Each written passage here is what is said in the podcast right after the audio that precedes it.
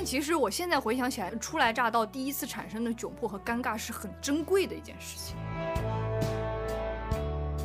我当时已经不会说英语了，那个反应，找了一个看起来是亚裔的面孔，Can you speak Chinese？哎，同学们，如果你们融入一个新城市，不知道干嘛的时候，你就找个地方晒晒太阳。全世界的天空是相连的，你没有熟悉的东西的时候，那个太阳就是你熟悉的东西。舒华呀，嗯，上周末去了九华山，哎呀，哎呀，我跟大家分享一下快乐的小八卦。这个真的插播一下，就是因为有一些粉丝他会跟我说啊，说你有微博，嗯，你有小红书，你平时不发，那就你分享点生活嘛。我说那也行，然后我就分享了一下我去九华山的生活，就我那个微博那个图片啊，就是第一张是那个肉身宝殿的牌匾，嗯。然后那个小到小红书，我想说，哎呀，我想让大家知道我要去的是什么地方。于是我把地藏王菩萨那个九十九米高的那个大雕像，那个放在了首图放在首图。嗯结果一开始啊，有些粉丝来问说，哎呀，九华山挤不挤啊？我说啊，今那天是蛮蛮挤的。所以说，哎呀，舒华出去玩。我说对啊，对啊，对啊。后来从有一刻开始不对了，大家说，呃，南无大愿什么，呃，地藏王菩萨保佑，就开始出现这些来了。考试必过，哎，到后面就是开始许愿了，说保佑我的孩子平平安安出生，啊、保佑我今年考编顺利，保佑就就出 许愿大军招来了。嗯来了，但是你现在不知道说什么，因为大家都是怀着一颗诚挚的愿望，看到了地藏王菩萨这么一个九十九米的大象，你知道吗？然后就开始来下面许愿了，我就不知道说什么。这一刻我就变成了那个许愿博主。对对对，呃，在这里也是衷心祝愿，在我小红书底下许愿的朋友们都能愿望成真。哎，我当时点开那个，我都快笑死了，我立马前去围观。前去围观之后，我就点开了一条最长的评论，他说：“保佑我腹中胎儿胎心稳定在一百五，不快也不慢，非常健康，平安出生，嗯孕晚期顺利，孕中期怎么样？孕早期。”你还你还记得那么长，我的天！超级具体，哎呀我不，知道看到这个的舒华是什么心情。其实舒华心想，我进妇产科了。那我我没有这么想，我就觉得，嗯，首先啊，就是他们肯这这些朋友们一定。处于这么人生的一个阶段，嗯，他需要一点帮助。我当时想法是啊，就还没开始多的时候，我的想法是，如果这个地方能给他们个心灵慰藉，也挺好的。嗯可多了之后呢，我就觉得，嗯，这好像违背了我的本意。不是，就是这个事情最诡异的地方在于什么呢？嗯，在于他们和菩萨之间的强连接，这中间呢没你什么事儿，那，就任何一个人都可以，如果你发，你也可以。就是舒华有一种、怎么办？我该待在哪里比较合适？对对对对对，我有这种，阿杜阿哎杜，你应该在车底，我应该车，我应该在那个什么台阶底下，你们踩着我上去。给大家带来了一尊佛。今天的善事就做到这里了。对哎呀，行了，这样也是借了那个地藏王菩萨的光了啊！哎呀，真是笑死！最近如果有朋友是什么开学季啊、嗯，金三银四准备换工作，去到一个新的城市，嗯都可以去舒华这里许愿啊。又扯。好的啊，舒华保佑大家。嗯，舒华保佑大家工作顺利，学业有成。哎，今天咱们主题不是聊聊如何快速的融入进一个新城市嘛？嗯，咱们的伟大的小助理珊珊正在前往杭杭州的高铁上，对哎她马上等我们录完这期节目，咱们就去高铁站接他了。对，呃，然后珊珊呢，她是咱们的大学同学，所以她本身是在杭州嗯有过这样的生活经历的，哎，只是她之后呢又回家乡考研，然后呢又去云南念了那么几年的研究生。你看看，你看看，这他又回到了杭州，你说这嗯兜兜转转的，你想他是本身是山西人啊，嗯然后比较北的省份，跑到极南那个省份，我们还济南，广东不是不是我表示没有啊，我说云南云南啊，就极南那个省份，然后再跑到这个算是在中间部位的一个省份吧，我觉得这个体验还蛮神奇的。全球跑呗，下一步就发展火星了。啊，这样子是吗？就是联系一下马斯克，我喂喂我也要做那个火箭 买票了，买票了，啊，那买得起吗？你平时给他，你发发给他工资能买几这？可不能跟你透露，万一你现在辞职了，也想来我们这儿工作呢？哎，这那那我就不欢迎吗？我欢迎，要不免费呢？你欢迎吗？哎，资本家都是这样的吗？一套一套就骗进来了，先。我们讲感情，先打感情牌。哎你都在我们这里录了那么久的节目了，不如再白嫖一会儿吧？就是是是是，钱就钱就先不先发了，钱都我帮你保管。啥呀，跟我妈似的，这 今天咱们珊珊在来杭州的高铁上，嗯进站之前给我拍了张照片，说哇，全是大学生。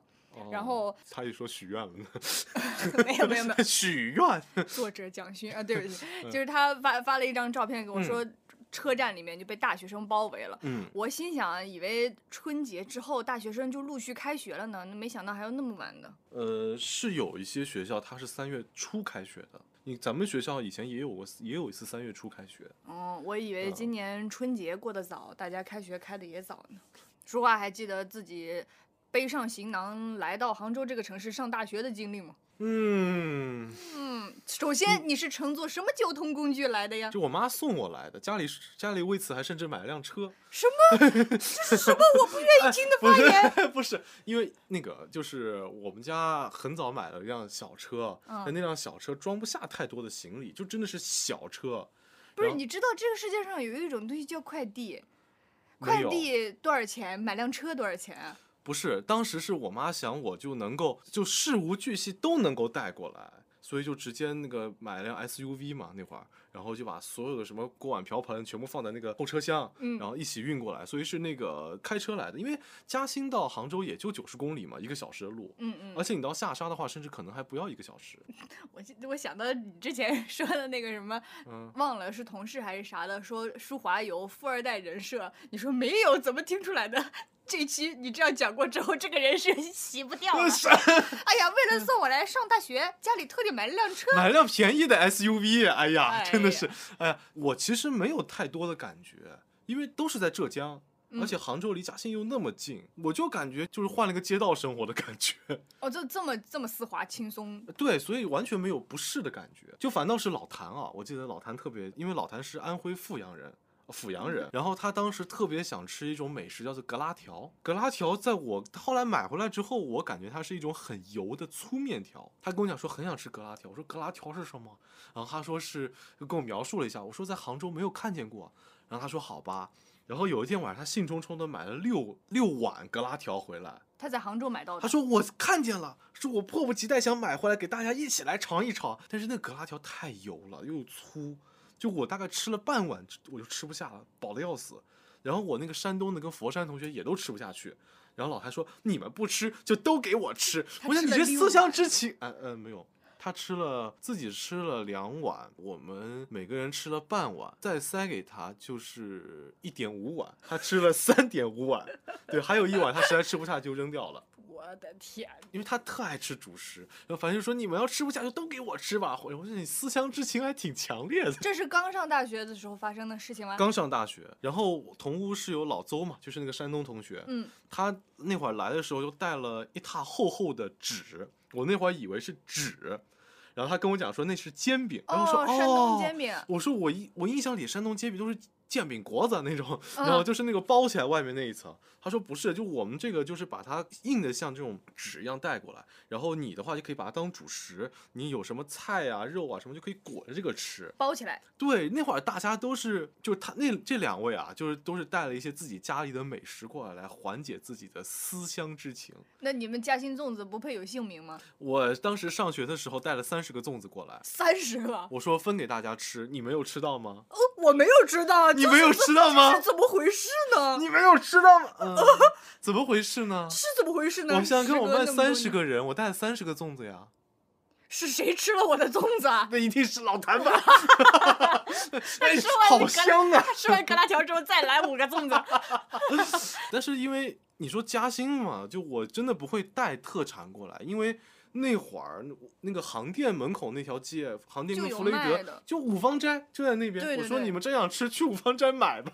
我说差不多味儿都一样。我说而且那个整个嘉兴啊，那个高速公路的服务区都有五芳斋卖，嗯，那你何必呢？所以我就觉得，于我来讲啊，一点感觉没有。上学那刚上学那会儿，一点感觉没有咱俩啊。都是在杭州上的大学。对假设啊，咱们再重新来一遍。哎，我最近在看一个日剧叫《重启人生》，哦，咱们俩重启人生，这次我们可以选一选一个不同的城市去上这个大学了。嗯，你会选哪一个城市呢？如果只看城市的话啊，嗯我应该会去厦门。去厦门。对，因为我觉得那边风光很好，就是福建呀、广州啊这一带，啊广东啊这一带，我觉得我就是很爱那一带那边的吃的。我记得有一次我去那个福建的一个城市去玩儿，嗯，然后当时我们在那个山崖上看了那个日出，然后下来的时候我就说，哎呀，没有东西吃，说因为因为大早上去看日出嘛，一醒就过去了。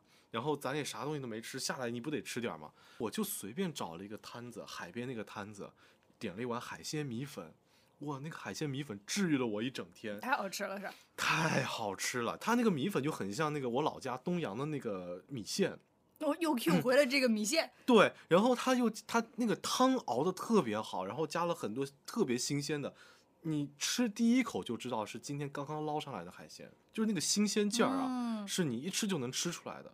就以前打个岔，就是以前我们吃那个什么虾呀、螃蟹啊什么的，你可能一开始不知道什么叫新鲜。就就这味儿。哎，就我知道这虾是虾有虾味儿，蟹有蟹味儿，对不嗯对？你吃了真正新鲜的东西，你会发现它有一种很 fresh 的感觉。我就知道你要说这个，哎，词汇匮乏的时候 就会用英文来描述它。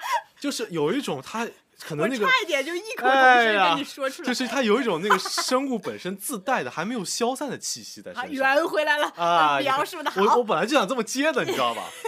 对，就它那种身上那种，如果说有元气这种东西的话，嗯，就它那个虾本身的元气好像还在，你咬下去第一口，你能吃到那种元气的感觉。哦，这个形容非常好，比刚才那个啊 fresh 高级多了。所以我当时就有点明白，为什么日本人要说伊塔达给妈，就吃饭的时候会说，嗯就是我要摄取你的能量了，不就不好意思那种感觉，就我好像摄取到那个虾的啊，能量。这个这个对对对，啊还蛮有意思的。就是我想说，在那个地方吃的很合我心意，嗯，所以那天那段时间我在那个城市，我现在想不起来那个城市叫什么了，但是我很开心，因为每天就是吃这些，他们那个口味啊，很合我的心意。我觉得我在那边生活四年一定是没有问题的。如如果由结果来导向选开头的选择的话啊，我会选择这么一个地方。所以当你选择去一个陌生城市，开启人生的新阶段的时候，饮食对你来说是非常重要的一环。是的，那你呢？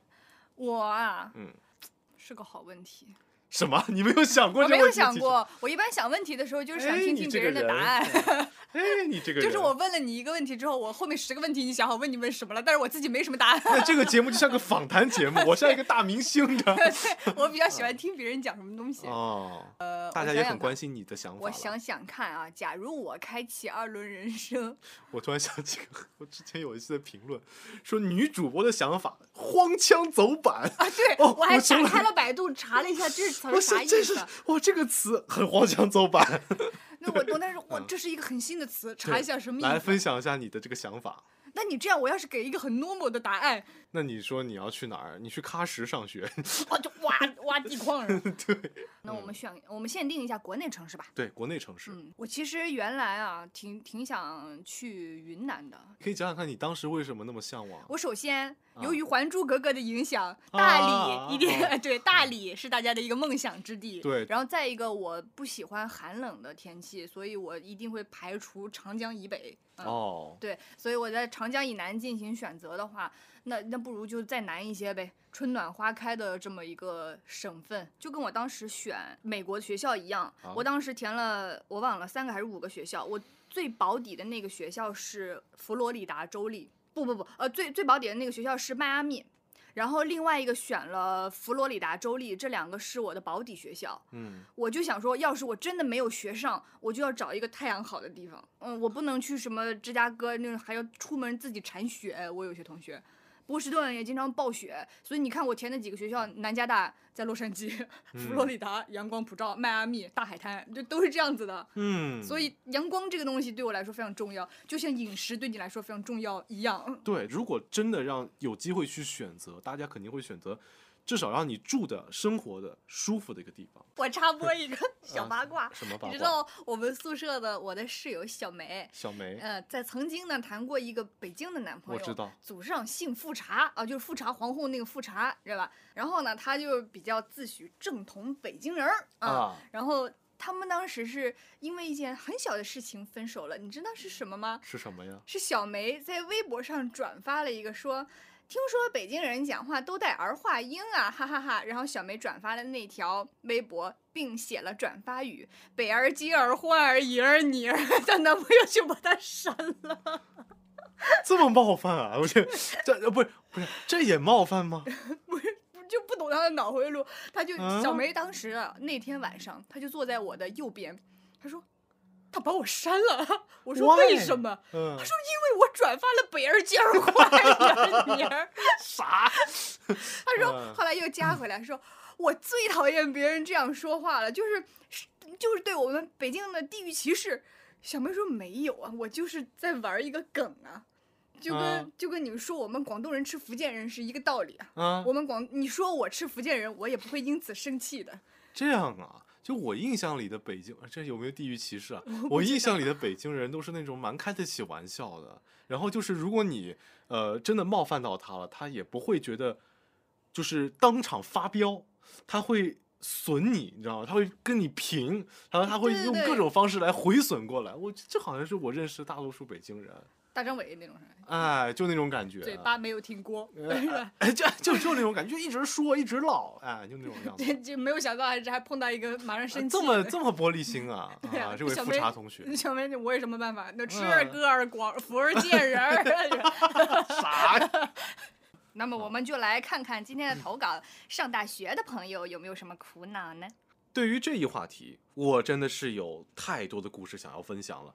作为一个从福建到北京求学的大学生，我的经历可以说是许多大学生的缩影。在疫情的第二年，我来到了万千人梦寐以求的城市北京。这里有令人心动的机会，历史底蕴丰厚的文化，来自全国各地的人，以及令人感慨无比巨大的面积。这就是我对北京的初印象。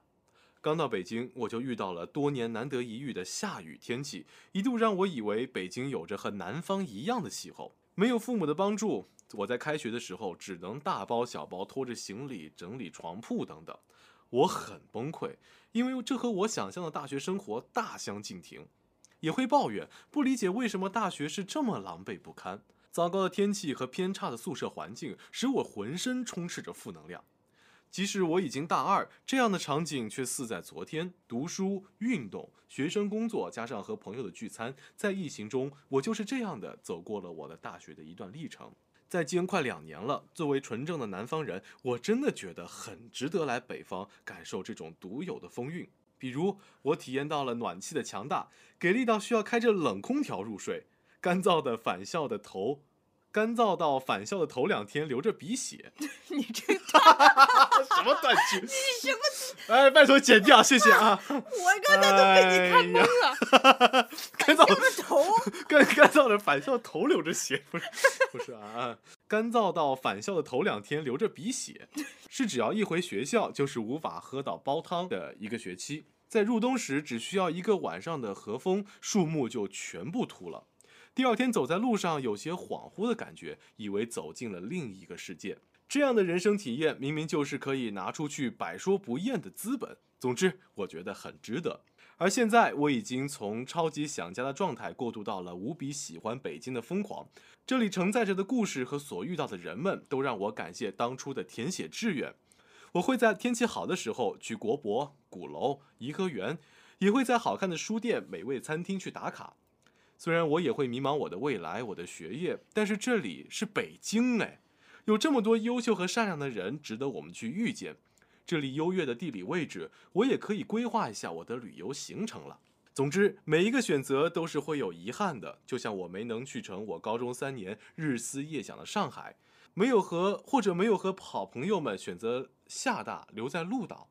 但是如果已经成了过去，就一定要珍惜当下，活出自己精彩的人生。（括弧欢迎报考北师大啊！好，非常希望啊、呃尔达姐和舒华哥啊。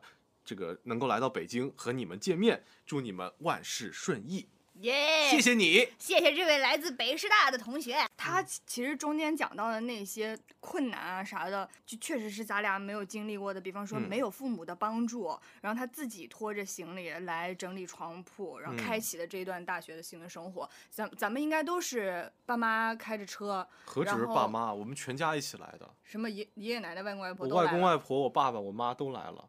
啊这么兴师动众啊！因为我外公以前身体不好，嗯，就是他在我上小学的时候就怀疑自己可能送不完我上完小学，结果一路送到上大学，上研究生，到现在还坚挺。对，送上大学还有呃送去机场上研究生的时候，他也都陪着我一起去的。就是我从小到大去哪儿上学，他都送我，所以嗯他想一直送我。所以那会儿就一直送到那个送到浙传去了嘛，然后还看了我的寝室，然后拍了拍老谭的肩膀说：“你家孩子是也在这儿上学吗？” 因为你知道老谭他，呃，这个头发量并不是很多，让人以为是个父亲。哎，给这里需不需要给大家解释一下这个笑点呢？就是舒华的外公拍了拍舒华的室友，嗯，问他你的孩子是不是也在这上学？是啊，我当时我我也记嗯得，我我是我爸妈。他们嗯两个人送我去的，上了大学，嗯然后呃铺床啊什么还是我自己完成的。我爸属于那种司机属性，送到为止，其他他不关心，他就保证你平安的来到了这个环境啊，再见，他就走了。啊，嗯，他不会说我想看看你的校园什么环境啊，你们去哪里上课啊，食堂在什么位置，一嗯，点儿也不 care。那你的寝室在这里啊，可以，我帮你把东西提到屋里，结束。他就这样的。但这个投稿当中，这嗯朋友也给大家提供了很多思路啊。进入啊大学的时候，比方说他会去天气好的时候啊，各种景点值得去逛逛的地方去打卡。嗯啊，然后去一些餐厅啊，嗯，就像这种谈恋爱似的，就我我先跟这个地方碰一碰，然后完了等这个磨合期过了呢，我就发现这个人也是有挺多优点的那种感觉，就像嗯我们了解一个人一样。你了解这个人的时候，也许一开始的时候你不知道他是怎么什么样的，所以你在跟他相处的时候就会有一些紧张、局促与不安。但是你只要期待一下，也许他就会有一些优点等待你发现。对于我来讲啊，嗯我上大学没有一点点阻碍，非常之丝滑。为什么？你碰到的人特别好是吗？对，因为我们大学那四，我们寝室那四个哥们儿，我们一来当天晚上，我们聊了一整夜都没睡。啊，你们见面第一天就这样啊，一见如故。哇，你们这个进入的非常…… 我想到我前 这几天刷到一个帖子，就是跟妈妈开了个什么玩笑，然后妈妈以一个非常善意的方式回应了你的这个玩笑，一个聊天记录截图嘛。啊啊啊啊然后下面那个热评就说。烦死了！不要再推这种原生家庭很幸福的帖子给我了。你现在就是这个情况，烦死了！请主播不要再聊这种大学生活很顺利的事情是。是这样的，就是我以前听说什么啊，寝室还有关系不好的吗？大家不都关系很好吗？我就会有这种想嗯，法。后来发现寝室摩擦的事情也很多。呃，对，后来会慢慢产生一些，但那种都是那种呃，怎么说啊？人总是距离产生美的。你真的每天零距离生活在一起的时候，就会就会难受。比方讲，有一天，呃，我们寝室的老邹。他打一打游戏打到三点钟都没睡，嗯，然后键盘噼里啪啦噼里啪啦，然后那个灯光啊非常耀眼，你哪怕有那个床帘，你都能是吧？你都能感觉到他那边就是彩色的灯球那种感觉，那确实蛮影响人睡眠的。嗯，大家生活嗯习惯上面会有一些碰撞。哎，是的，就生活习惯。那你们这个真的有点太顺利了。我们嗯寝室关系已经算非常好的那种了。对，你在咱们们寝室是的，对吧？就是在咱们班里讲起来，我们寝室真的是模范寝室，就大家又是学习好，又又关系特别和谐这种哎情况，从来没听说过吵什么架。但是在刚刚踏入大学生活的时候，总归还是有一些那种相互试探的过程的，就是大家互相了解一下你的边界和底线在哪里。像我，我印象非常深刻的有几个 moment 啊，呃，首先一个，咱们寝室的卫生间卫生纸是大家轮流放的，就比方说这周是大河放的纸，然后这包纸用完了，下一个就是小梅放，就是我们最开始是这样讲好的。然后哦等到腰子的时候，他是最后一个嘛，嗯，但是那个时候用完纸，他不在寝室，那我们就很顺畅、很自然的就从他的柜子里拿了一包纸放到了洗手间。但他回来就有一点生气，就觉得我们不应该直接拿。至少应该发个微信跟他说一声，这是一件很小的事情。但是通过这个事情，我就发现了，哦，大家是有一个需要互相试探边界感的这个东西的。因为如果是我的话，我代入了一下，嗯，那我会觉得本来就该是我放这个纸了，你们拿去放了就行。但是对于他来说，他会觉得你们应该先发个消息跟我说一声，然后呃去不去柜子拿，是我给你们要有这个 permission 的 感觉的。哦。对对，就是很小的一些事情，可能女生会更有那种边界感的感觉。嗯，尤尤，而且尤其是刚刚开始进入大学生活，大家没有那么熟，我是能理解这个事情的。只是在我们刚刚开始进入这个集体新生活的时候，大家会适当的出现这样一些我认为是合理的摩擦，但这个不影响我们最终的和谐。只是这件小事令我印象很深刻，因为我们在谈论这个时候的时候是过去的事情了嘛，过去的姿态在说这个事情。如果刚刚正在经历这个的时候，同学们他可能会觉得啊。就是有有一些些的不不畅快，不管是被开柜子的那个人，还是被说了的那个人，就有一些怪怪的。这个事情也会导致说我没有那么丝滑的能很好的融入进这个城市、这个环境、这个集体。你会有这个感觉吗？男生，我只能跟你讲说，我们跟葫芦娃似的，都就完全就是你要说买纸的问题、厕纸的问题，嗯，我们寝室可能还不那么男生一点。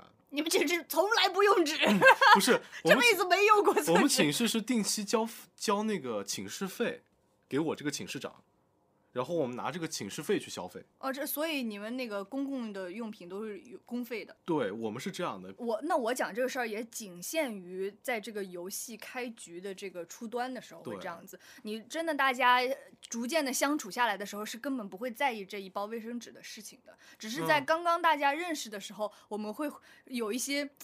或者说本身就带有了一些抵触的情绪进入这个新环境，我没有自己的状态没有很打开。嗯，在我没有打开的时候，你不要来戳到我，是这是这种感觉。是有的，我想起有一次那个老邹，他那个香烟装在可乐里面嘛，可乐罐子里面可能里面还是有点液体的。嗯，然后他不小心弄倒了，洒了一地，然后他在我面前扯餐巾纸，擦擦擦擦。扯了半包走，然后去地上擦那个可乐。嗯嗯。然后我跟老太就看着他，就不能用拖把吗？他突然一说：“哦，拖把！哦，原来世界上还有这个东西。”哎，对。然后要去拿拖把，我说：“甭甭了。”我说：“这包这些餐巾纸用干净，下个月餐巾纸你买。”就我们就会有这种，就是你如果用特别多，因为你这个人真用特别多，那你还你有什么脸让大家共同承担这个事情？哎，这样其实也是好的，说破无毒嘛。就怕有一些，就我很介意你怎么用了那么多，但是我不说，然后对方也一点逼数没有，就这个，那这样就会比较容易积累一定的矛盾，就对你的生活就没有那么丝滑了。对，这这点我觉得就是大家开诚布公的挺好，因为我们比方讲寝室第一天，当时要办宽带的时候，嗯。呃，我当时说，那我们四个人办一个宽带得了，因为那个闪讯那会儿叫，啊啊，闪讯跟学校的那个 EDU 是吧？嗯，彩礼没有 EDU，就这个啊，你不知道这个？我知道，我知道，我就 就闪讯跟学校的网 EDU 是免费的嘛，嗯嗯，然后闪讯是要钱的嘛，很贵，我当时觉得，嗯，然后当时我说，那我大家四个人办一个，然后有一个人插那个，当时要三六零上网卡，就是你可以。插上去之后，那个网就像 WiFi 一样出来了。哦，我说大家就共用这一个好了。然后其他两位表示同意。然后老谭皱了下眉头说：“这样子可能导致我们整个寝室的网特别慢，因为这样就像那个串联电路一样。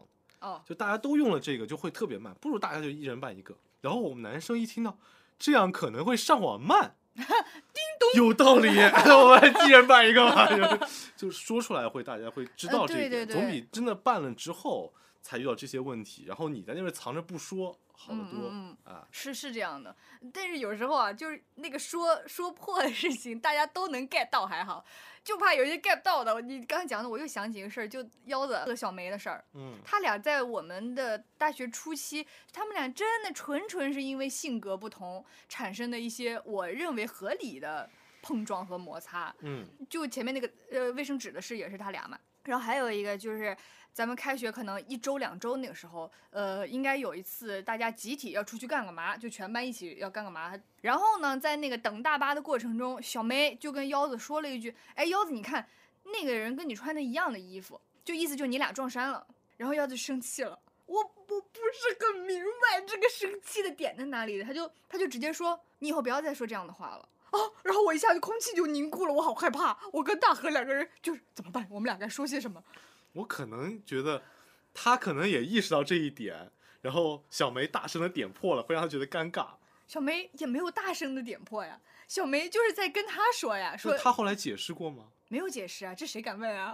哦，那这也挺难过的。我就那我要是我到大四那天闭眼睛，哎，你当时为着我，我真的会问出来，不然的话我余生难安，你知道吗？我觉得就是他穿山甲到底说了什么？这样这样的感觉。我们的体感就是他介意撞衫这件事情本身，对啊，然后你还把它说出来了，呃，我们是这样猜的，但具体人我们也不知道。但到当下那个事情，我们就很难做反应，我我我们也不知道该怎么圆，嗯，然后就就就 就会很尴尬。这个是我们和谐寝室九零三发生的为数不多的一些尴尬事件。嗯，也都发生在大学开局的时候，就是我觉得大家因为性格上面的不同，比方说腰子他这样，你从这两个事件当中，你就能感觉他是一个非常注意个人生活的边界感的事情。有些可做，有些不可做；有些可说，有些不可说。但是小梅这个人就是哈哈哈哈，可可爱爱，没有脑袋，就是这种人。我懂，我懂，我懂。他就会经常不知道别人的边界感在哪里。但其实小梅也是一个有礼貌、有素质的人，只是他没有想到你会这么在意这些事情。啊啊，对，所以这个事情发生在大学的初期，产生一些碰撞，也很正常。也好，这个这种感觉就有点像是有人点破了。然后有人就是没有点破，但他表现出介意了，这样都好，总比闷的不说好。嗯，因为这样子的话，有的时候，比方讲到大四那天。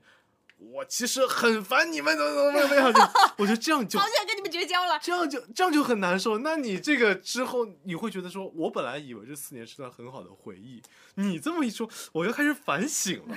我没有在点任何人啊。那咱们前面发生的算什么呀？这种感觉。哎，对，我觉得就是要说出来嘛。好，我们来看看下一篇投稿吧。阿老板还有舒华，你们好呀。作为一个真老粉啊，我在老倒霉蛋南家室友跑路开始就关注尔达了，但是这还是第一次投稿，有点不好意思。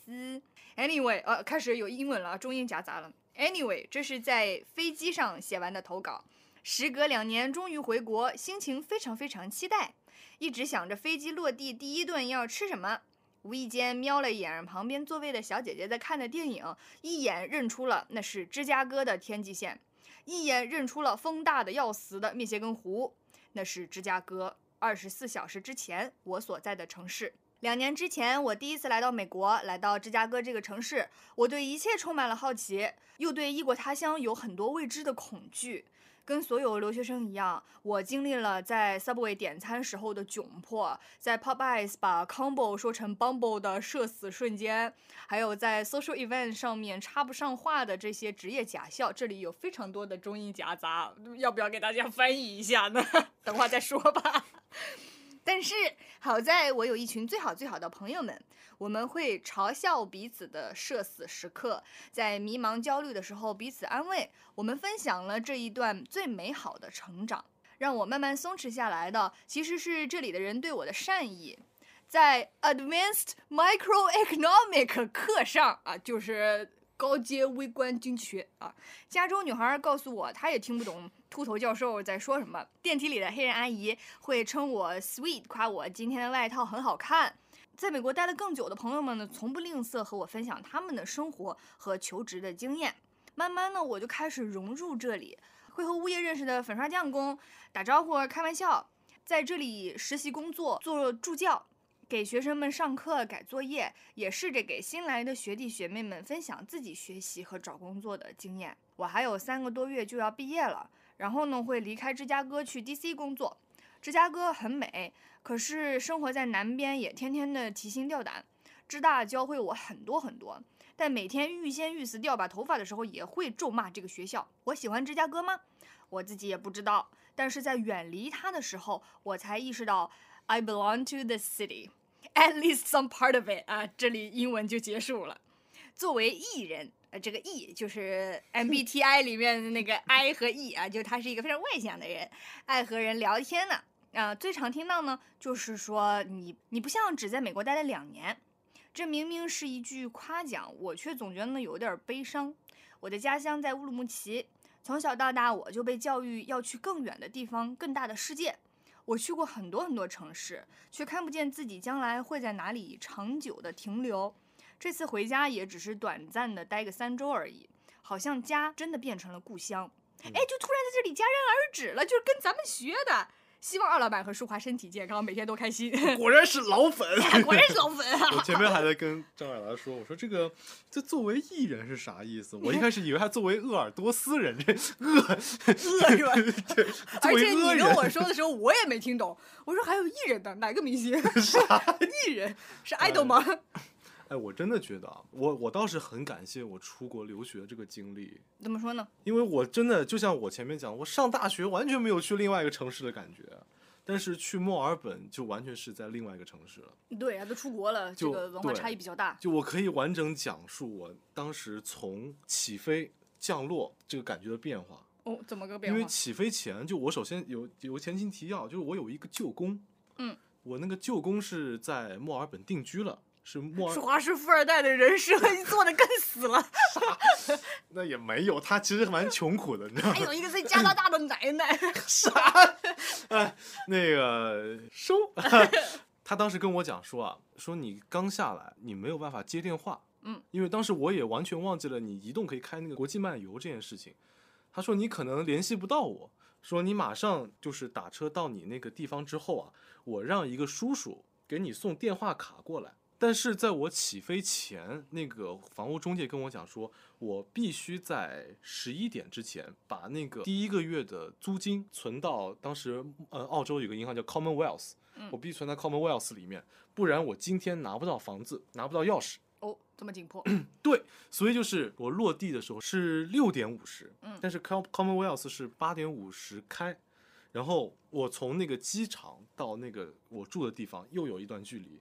等到我落地的那一刻起，我要马上马不停蹄的赶到那个 Commonwealth 里面去，因为我怕他那个就是十一点之前我不能把这个钥匙拿到。嗯嗯。但是我又不知道 Commonwealth 在哪里，然后我就开始在那个 Google Map 上搜。嗯。我说啊 Commonwealth，然后搜出来一堆 ATM 机，这人都傻了。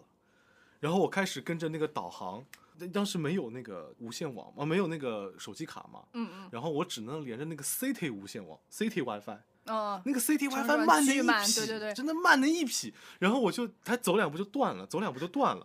然后我好不容易摸到那个唐人街那个地方去，然后我才看到就是 Commonwealth 黄黑相间的一个大楼。嗯。然后我走进去，我第一句话就是我看那个找了个，我当时已经不会说英语了，那个反应。我当时找了一个看起来是亚裔的面孔，我说 Can you speak Chinese？当时主要是你要。真说英语也行，嗯，但是那一刻，我觉得十一点，我快要拿这个钥匙，我就着急，我想赶紧找一个中国人弄，因为这是唐人街呀。嗯，你讲的亚裔，你大概率是中国人。然后那个人就是嘿呀，我我会讲这个普通话给我，然后就就就讲那个非常就真的是应该是香港的移民，就很广普的跟我讲，然后我就非常快的就。用那个种种北方口音跟他讲了一遍，嗯，先生嘛，你讲得慢一丢丢好不好啊？我说好啊，这个我就跟他讲的特别慢，然后我甚至还用了点广东的语法，就那种感觉。哦，这个东西啊，我讲多一次给你听啊，就有这种感觉。嗯呃，然后后来好不容易十一点之前，我还打了辆，还打了个 Uber，上了个印度人的车。哎呀，那个时候那 Uber。我然后我说哈，嗯，就接电话，那个司机说 Where are you？就那种感觉，嗯，更着急了，更加着急。我说我这 Burke Street 啊，那个什么什么 Burke Street 和什么呃那个叫什么 Burke Street 和那个 Elizabeth Street 的那个 corner，我真的就这么说的，嗯，就 Burke Street 和 Elizabeth Street 的 corner。然后那个印度人愣了一会儿，啊，I know I know。然后我就看见一辆车停在那边了，然后赶快过去，赶快再冲到那个中介那边，正好十一点。哇，就是最终非常惊险的完成了这一项操作。对，其实我到现在都不太明白为什么非得十一点去拿那个东西，因为按道理来讲，你人也在那里，然后这个你你只要下班之前把那个钱存进去，你都能拿到钥匙，为什么非得那么急？我到现在都不太明白。反正那天下飞机之后，我整个人非常的 hurry，对，就哪怕是那个澳洲和。中国其实没有太大的时差，但是还是会有点点累的了。我都完全不顾那个累，我就想赶紧把那个那个 deposit 存进去，赶紧把那个钥匙拿回来，这样我就可以把我整个所有行李放到那个出租屋里面去。真的，第一天非常的惊险，而且我还联系不到那个要给我送电话卡的叔叔。嗯，我觉得你这个，在我现在回头来看啊，嗯你这个有一些着急忙慌的事儿做，还是挺好的。因为你一落地，你就有一些任务，就像打游戏一样，你有些任务等着你去打的时候，你在不知不觉中已经度过了这个新手村的阶段。在我看来是这样的，因为我当时呢，就是 我现在不懂我为什么要做这么傻傻的举措，我心想。我要提前预留三天，就是我早到三天，我先适应一下这里的环境。结果我去了之后，我啥事儿我也没有安排。我去了那，我就先哭了三天，啊，我就先哭了三天，因为为我我我其实挺你也拿不到钥匙了，睡在了睡睡睡在那个垃圾桶里面。我当时是这样，嗯因为我把我的接机什么那些都安排好了，我要住哪里，跟谁一起住，这些嗯东西都安排好了。之后，我突然间发现，我第二天一睁眼是没有事情做的。我的所有的活动项目要完成的东西都在我落地的那一个晚上完成了。第二天一觉醒来，我不知道我要去哪里。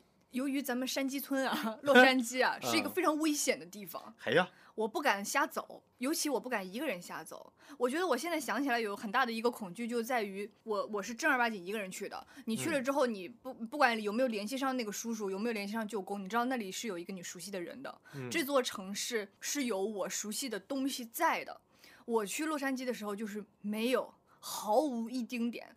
我只有咱们一整届去美国的，只有我和阿咪两个人。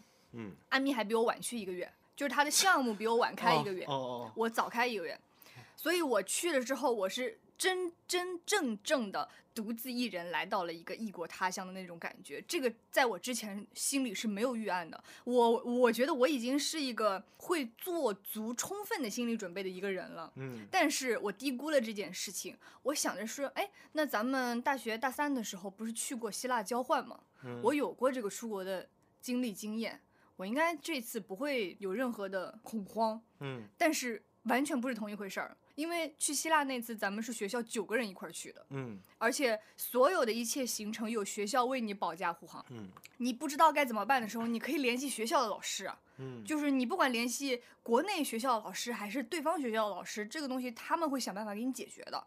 但是我去洛杉矶的那个时候，你首先国内这条通道就已经关闭了，是你自己出去的。然后那边学校还没开学，就是你也不知道联系谁，你没有对方学校任何一个人给过你联系方式，因为你还没有进入过那个学校，所以我当时我就懵了。我醒来的那一刻，我就在想，今天我要去哪里？然后在我傻了的那一刻，嗯火警警报响了。哎这哎呀，我的天哪！就是那个铃，就是咪呀哩咪咪咪，就非常非常刺耳的那种消防演练。嗯那个警报响，你是不可能待在室内的那种，就就是一定会聋掉。所以我当时就只能被逼、被迫的赶紧收拾东西，离开这个房间。离开这个房间之后，我走走出那个走廊，就是从这个房间走到走廊上的那一刻，我就崩溃了。这是什么地方？就是我现在要往哪儿下楼，我都不知道。我我就看着周围的人群，他们疏散的比我早，他们应该是这一栋楼本来就住在这儿的。我是第一天进来的，我不知道今天是有消防演练的，没有人告诉过我这个事情。他们咻就已经空了，我想跟着人群下楼，就是没有这个人群啊，我不知道往哪儿走。关键那个宿舍长得非常的像《闪灵》里面的那个酒店，你知道吧？就很像鬼片。嗯我就哎呀，这救命！我就开始哦，我的眼泪嘘就下来了。哎呀，我现在先往哪儿去？往哪儿去？我就就幸好我们楼层高，我就往那个阳台外面看了一下，就大概还是有几个人往那个方向去的，我就想办法下去。下去了之后，我发现那个宿舍楼下是有一辆那个 shuttle 的，嗯那辆 shuttle 可以带你去学校，嗯我就有一种哎。就是要，有地方可以去了，我就坐上那个 shuttle，然后在 shuttle 里面哭啊，太好了，终于可以去学校了，哎呀，就不用待在这个闪灵酒店了，我一路去，我一路去，我就走宿舍，一路哭到学校，就下来之后，就我下车的那一瞬间，我看到那个学校的大门，那是我第一次看到我们学校的大门，因为我那来的那天是晚上嘛，第二天一早就火星演练了，我没有去过学校，我第一次看到学校的大门，然后那天天气特别好，洛杉矶是没有不好的天气的，去了之后我就发现，哎呀。这个人啊，晒一晒太阳，果然是要比待在宿舍里心情要好得多啊。我就在那儿学校门口，我联系了一个咱们新生群里的同学，我就挑哪个名字长得比较友善，哎，找到一个 Eddie，他听起来不错，就是我就说你到了吗？我在那发，然后他说他也今天刚到，我说那我们一起逛逛学校吧，是一个女生啊，然后我 Eddie 是个女生，对，呃我我们就一起逛了逛校园，我才把这个最开始进入一个新环境非常不顺滑的这个阶段给过去了。嗯，我觉得首先啊，天气真的很重要。你看我的选择是没有错的。我前面在考虑迈阿密，在考虑佛罗里达的时候，这个点真的被我考虑对了。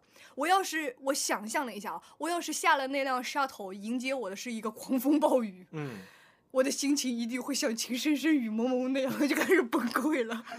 嗯今天是什么离家出走的第一天，呃崩溃 这样是。但是我一下车是一个。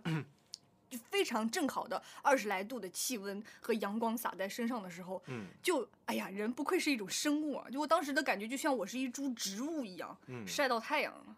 从室内搬到了室外，我晒了我太阳之后，我的这个人就舒展伸展开来了，就没有什么呃不好的东西囤积在体内了，很很很顺利的开启了一个新的阶段。因为我在想啊，就是我现在，我刚在你说的时候，我在回忆那些事情，就我跟你遭遇过很多类似事情，然后我相信这也是所有在电波另一头的朋友们，留过学的朋友们都遇到过这些问题。但是我现在坐这里想，它好像都是套了一层滤镜一样的，就我当初怎么的不好。怎么的难受？我在那个我在那个村子里呀、我真是难受啊！那各种各样的感觉，我我能记得起那些事情，但是在我现在来看，都觉得那些事情好可爱。因为我之前那个预设，我说我本来就不是很想来这里，我会以这个作为借口去来逃避我去融入一个新的环境。等到我真的离开那个城市的时候，到现在我坐在这里，我又会去想，我想那天的晚上的墨尔本之星其实蛮好看的，但是我坐在那边玩手机，我会觉得很可惜，我没有那天好好看一眼那个 Melbourne Bay 亚拉河 Yala River，我没有很好地去看它一眼。走之前，因为那天晚上，呃，整条亚拉河星光点点，它有着那个迎迎就迎来送往了很多那种客船，有很多游艇。就是墨尔本人的游艇，但是我从来没在乎那些东西。等到现在，我想脑子里想去构想那些东西的时候，就是看就没有办法去勾勒出一个具体的一个样子，只是点点的星光，就像没有戴眼镜你看的那个路灯一样，那种、那种样的感觉。嗯所以我觉得，如果因为这个去逃避融入一个新的城市的话，等到你再次去离开它的时候，这些都会成为你以后的遗憾。呃，对我今天想这个题的时候，我就有一嗯种。咱们邂逅一座城市，感觉就像是邂逅了一个人一样，就嗯像谈了一个对象一样。你你在零你你们最开始的时候有非常不适应的磨合期，大家嗯互相试探，我有不喜欢你的地方，你有不接纳我的地方。但是像我们现在回过头去看他的时候，哎，突然想起了对方的种种好，对 你会觉得现在哎呀，珍惜眼前人啊。对，真的是嗨。而且我当时还有这么一个人强制的带着我，我们今天要去大洋路，我们今天要去这儿吃 brunch，我们今天要去哪哪哪干嘛？这儿有什么店特别好？就一有一个人就硬生生拖着我，在短短时间内把整个墨尔本游了个遍。这个就是我嗯觉得非常好的一点，嗯因为我觉得咱们出发去一个新的城市，是你你的这一位啊，啊和我们是不一样的心态。对就他是带着好奇出发的，是的他，是带着好奇和期待的。他对嗯这个城市有很多他想要打卡呀、他想要深入体验的地方。但是我的第一反应就是，我我是带着恐惧出发的。我也是。嗯，我是带着恐惧和抵抗出嗯发的，就是就是这种感觉。就像我到最后慢慢能够适应和接受这个城市的感觉，就让我意识到这不是这个城市的问题，这就是我的问题。呃，这不这不是这个城市形成的一个结界，嗯是我自己身上结结出来的一层像蚕蚕蛹一样的东西。当嗯我自己把这个 bubble 给放下了之后，我就感觉嗯，这个呼吸都通畅了，看的风景都明亮了。对，我们在刚到那那一刻的时候，什么最让人感到崩溃？就是遇就是遇到一种一些危机，啊，对对对，就是像你说的这个火警，嗯也是个危机，不知道怎么去学校，又是个危机，真的完完全全一个人，熟悉的朋友一个没有，然后在这么一个城市，然后晚上还不敢出门儿，对。这都是危机，然后你不知道干什么，这个是真的是很难受的。我就想起我们以前有一个老师啊，他当时讲说，他当时在英国过年还在一个人在英国，因为英国是一年制的，你在那边过年的概率特别大。他说他一个人过年在英国，然后他就抱着自己，抱着自己看着窗外，然后一个人默默流泪。这是我 by myself。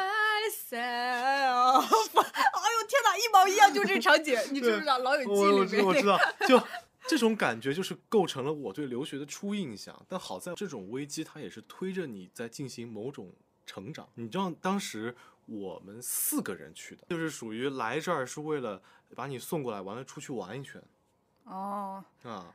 就然后，但那一刻，大家就就前十天，大家跟就是出国游一样，就完全没有那种什么不适的感觉。真到哪天，我们在我们先从我们从墨尔本玩到了悉尼，悉尼那天他妈跟我妈要走了，哎呀，那一刻就是他妈大大咧咧的一个人，直接在他女儿面前哭的跟那个什么似的。然后我妈本来还好的，看见那他妈哭成那样子，然后我妈也就抱着我哭，那个气场真的是四个人三个人哭的跟泪人似的。就你不我哭，我没有哭，因为我觉得铁血战士不不不不是不是铁血战士，因为那一刻我有种成长的感觉，怎么说呢？就是我长大了。那会儿确实谈的谈恋爱谈的非常的深入，真的像要结婚那种感觉啊。嗯，我那会儿觉得我送走两位长辈之后，我觉得整个世界只有我旁边这个人了。嗯，我要是不坚强，谁坚强？哦，你是这个感觉、啊，我会有这，就逼着我成长了，你知道吗？所以真的把两位妈妈哭哭啼啼送走之后啊，然后他就是，你知道我前面也讲说，他就是想说，哎，我要去哪儿，我要去这儿。那一刻他哪儿都不想去了，他就站在我旁边，我们去哪儿？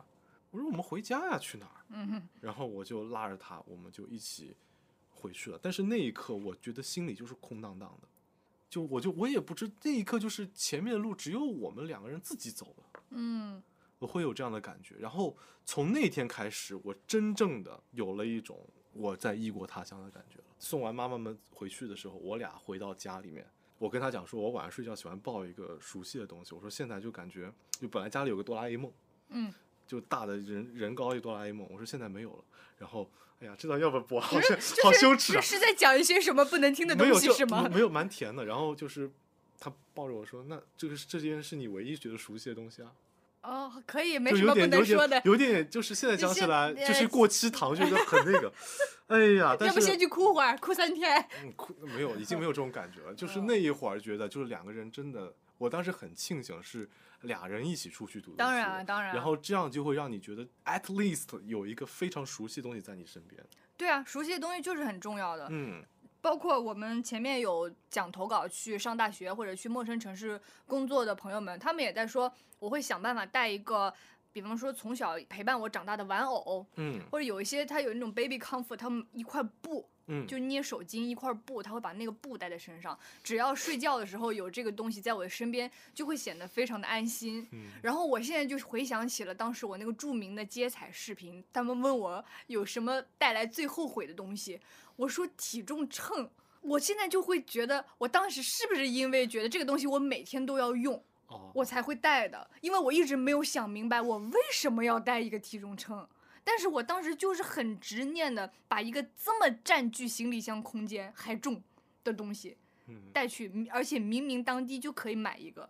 然后我才熟想起来，对，然后我才会想起来说，哦，这是我每天早上起来第一件事情，我要称一下体重的。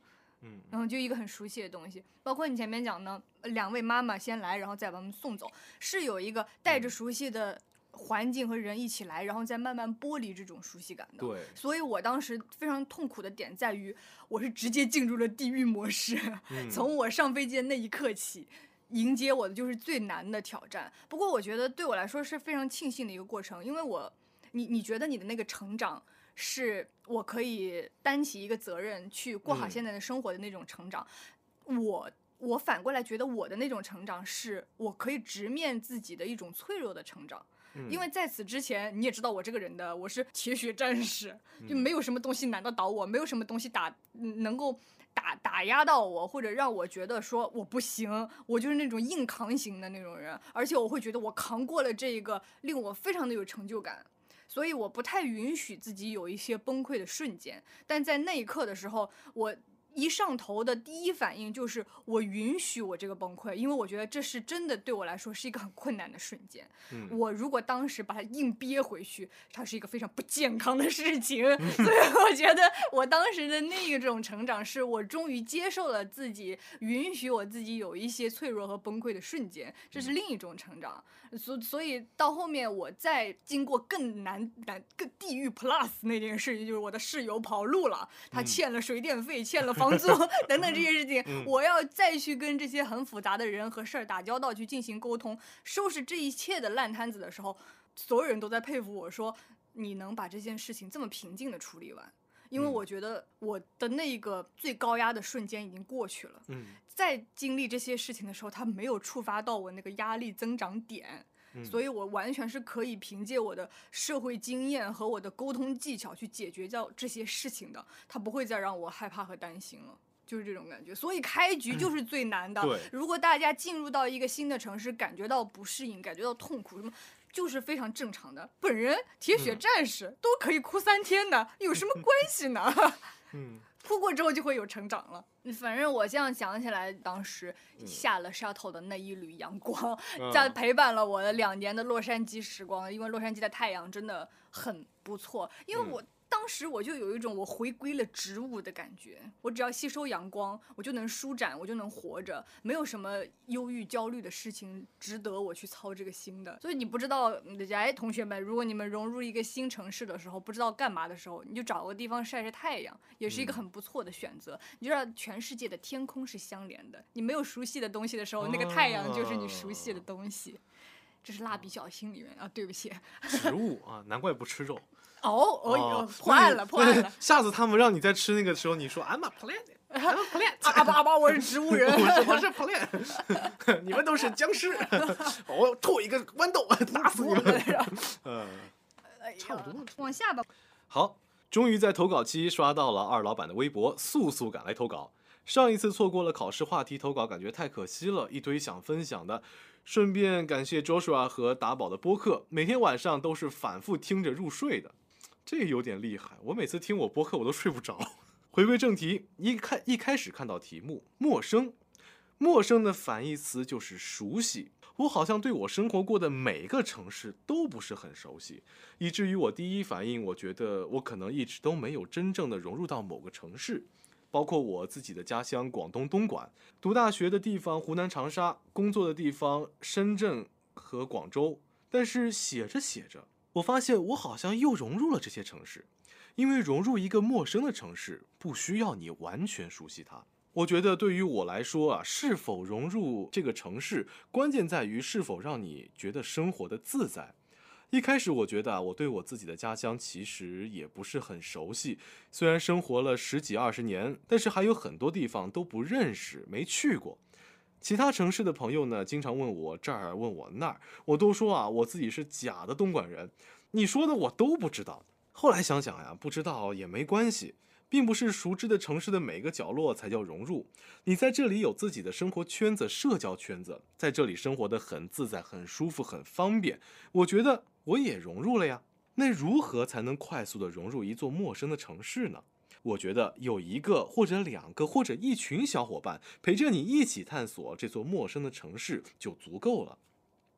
在长沙读大学的时候啊，也有不少外省的同学。那时候每到周末，我们就会约着一起去长沙的各个地方、各种美食打卡。四年的时间，让我一个不带广东口音的普通话变成了长沙的素普。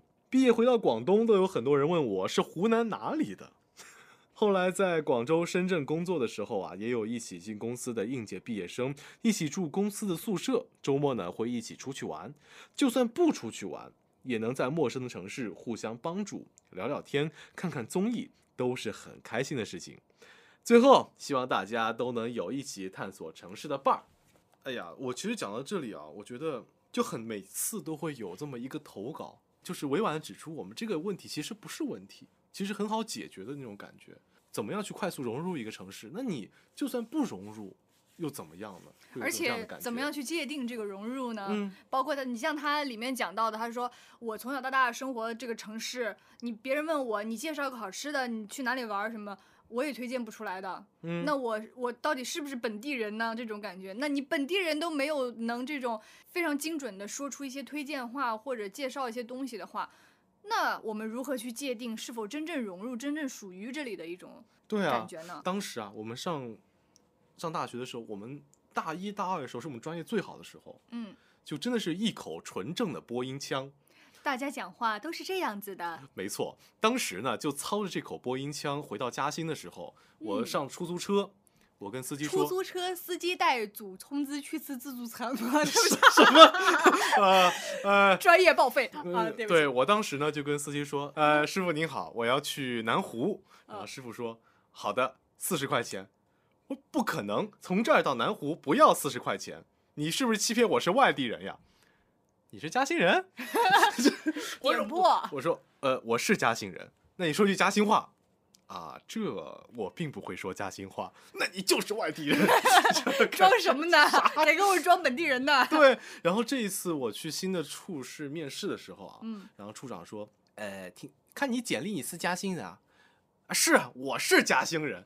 你你是北京人吗？你是北京人吧？我我不是北京人，为什么大家都说我是北京人？因为那会儿一直听无聊斋的播啊，口音被带跑了。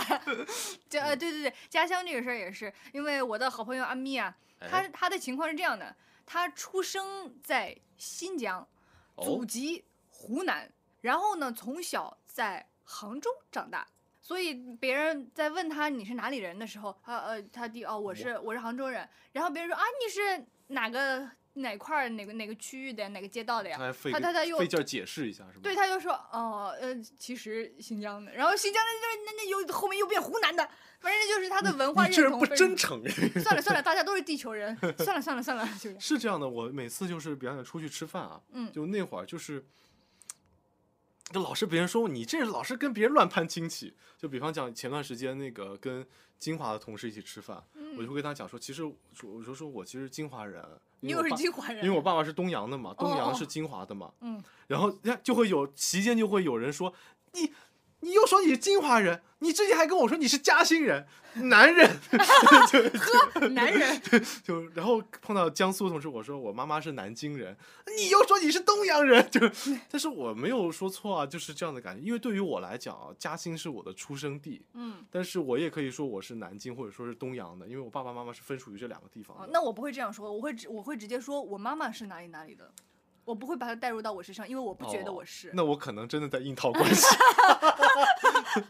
瞎扯，对啊，就我跟义乌人关系很好，我义乌啊就在我们东阳边上，我每我每天都是从义乌回的东阳。然后就跟别人玩，我也是东北人，因为我有个大哥是东北的，我系中国人。就那吴京那个运动服穿上，绿色运动服，小绿运动服比着达咩的男人。比这哦，我靠，这个什么龙虾人是吧？对对对，所以我们聊那么多，就是就是怎么说呢？你因为我们把这个融不融入这个定义，在这儿好好思考了一下之后，发现其实这个事情真的很难界定它。嗯，主要就是大家来到了一个新的环境之后，会很想适应这个东西，让自己的生活更顺畅一些。其实嗯也并不是说我要跟当地人打成一片啊，我出去怎么样社交，或者多能讲出这个城市的哪里哪里好，这才算一种真正的融入。就像这朋友说的，你只要在这个城市待得开心。有自己呃小圈子的社交圈，有你喜欢吃的东西，有你喜欢做的事儿，你就算融入了这个城嗯市。没错，是这样的。对啊对啊，对对对，就是如果有那么一碗海鲜面的话，我也能在厦门活得很好。我我觉得就是到我们现在已经有过了校园经历和在城市里开展自己工作阶段的这个之后，慢慢的没有了对新城市、新环境的一种非常大的像像当时年轻的时候那种强烈的恐惧了。反而嗯说行有余力的时候，你会不会想说我要去帮助一下别人，帮助新的来到这个环境的人，帮助他们更加的，呃，更好的、更容易的进入到这个环境当中。嗯，我们等会儿要马上帮帮助一个在云南读了三年书的山西人，重新融入到杭州这个这个这个地方。是哦，我想到一个事情，就是当时有一年吧，有一年我我过生日那个时候，就是我去阿拉斯加之前，当时呢，呃，董老师是从国内飞，然后我是从洛杉矶飞，我们在西雅图会合。嗯然后一起去阿拉斯加嘛。嗯当时他提前半天到的西雅图，其实他一个人在西雅图玩的挺好的，嗯，不眠夜。也没有，就他下午到的，玩了一下午，在那儿嗯探索一下这个城市的博物馆啊，一些街道啊，买点好吃的，跟路人聊会儿天什么的。其实他挺挺自在的，但是呢，我的你到了就不自在了。对我的出啊现就会让他觉得他的英语不好，我不会 judge 他，但是只要我存在，他就会自我意识到这个事情，他就会不敢讲这个这个东西。然后我我印象特别深，就是到后面有一天我们在阿拉斯加嘛，嗯，怎么了没？有，我想那个事儿，你先哦说。就就是在后面我们去阿拉斯加那天，嗯、去到一个餐厅吃饭，因为我们是两三辆房车的朋友一块儿去的嘛。嗯到了那儿要点餐了之后，好像有几个朋友就走了，他们就说哦，那把那个菜单一递递给董老师说，那那你先点吧，你先点一下。然后他就用一些比较生硬的英文在那儿点餐，因为点餐有时候他那个菜名很奇怪的，我懂不，你就不太好念。它就是一个菜的做法，直接变成哎。对对对，又很啊。长又很奇怪，他就呃这样念。然后我当时，因为你知道我这个人有时候察言观色的思路不大对啊，就 送学姐上电梯又又来一遍。嗯。嗯嗯我当时就会以为你会不会不想念，就是你会不会觉得别人这样看着你念很尴尬？嗯，我就直接把他的菜单拿过来说，哦，你别说了，我来吧，就这样。然后，但是其实我后来发现，这我的举动是非常的伤人的。是的，就我就想出去摸摸董老师的头。我后来才意识到，嗯哦，我这样子非常伤人。但是其实我当时的第一反应就是，我担心你自己觉得不好意思，嗯所以我，嗯、你别说了，我来吧。就我没有用一个比较友善的态度和语气表明我的这个意思，我嗯我表现出来的样子就好像是我很嫌弃你，就就这个啊感觉。但但我我而且我一餐这样乱七八糟都点完了之后，我还没有意识到这个事情，我还觉得我自己特别的嗯考虑周到了是吧？啊然后我看他坐在我旁边，他就不想了，就哦不想是我们这里的一个方言说用法对，就是就 Silence，对，就这个人憋了。就在那儿不讲话了，然后你跟他讲什么好，好的，就是像气球一样，嗯，嗯就咋了？脱水。对，就是你跟他讲点什么话，嗯嗯，就是应一应你，整嗯个人的状态都不积极了，都不阳光了。然后我才意识到说，我说你是不是因为我刚才那样讲生气了？他说我出去抽根烟。对对对，哦，他要拉屎了。然后我才觉得说，哎，我我的心心，我的出发点，那当然是好的，是善意的，但是行动和这个表现形式上面要更注意一下，更关怀一点，更包容一下别人的这个情绪。因为我现在想起来，我自己初来乍到去到一个新的地方的时候，我也会有一些相应的窘迫的。但其实我现在回想起来，那种窘迫，那种呃初来乍到第一次产生的窘迫和尴尬，是很珍贵的一件事情。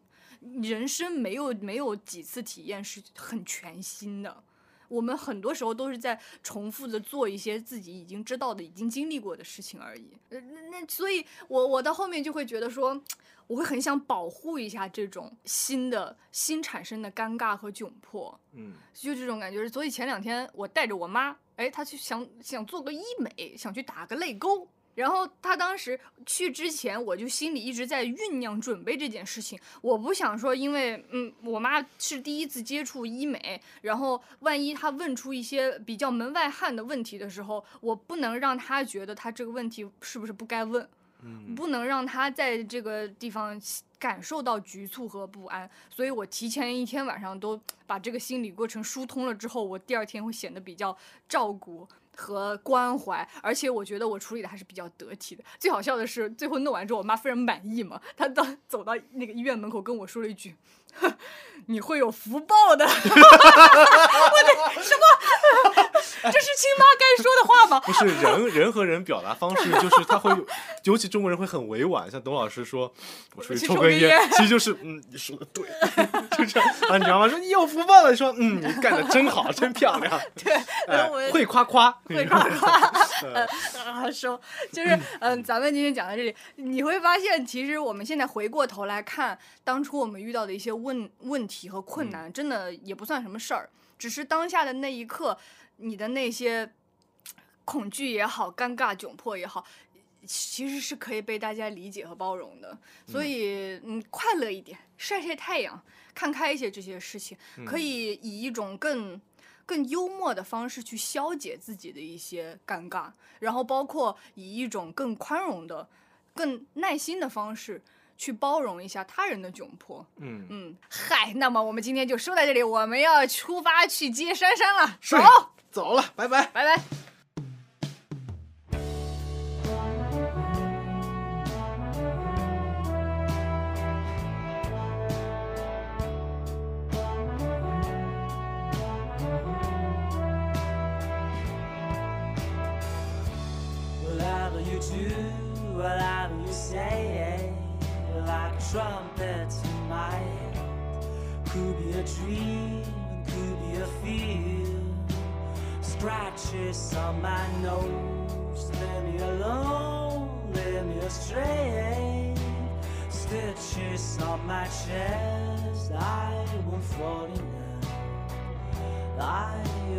falling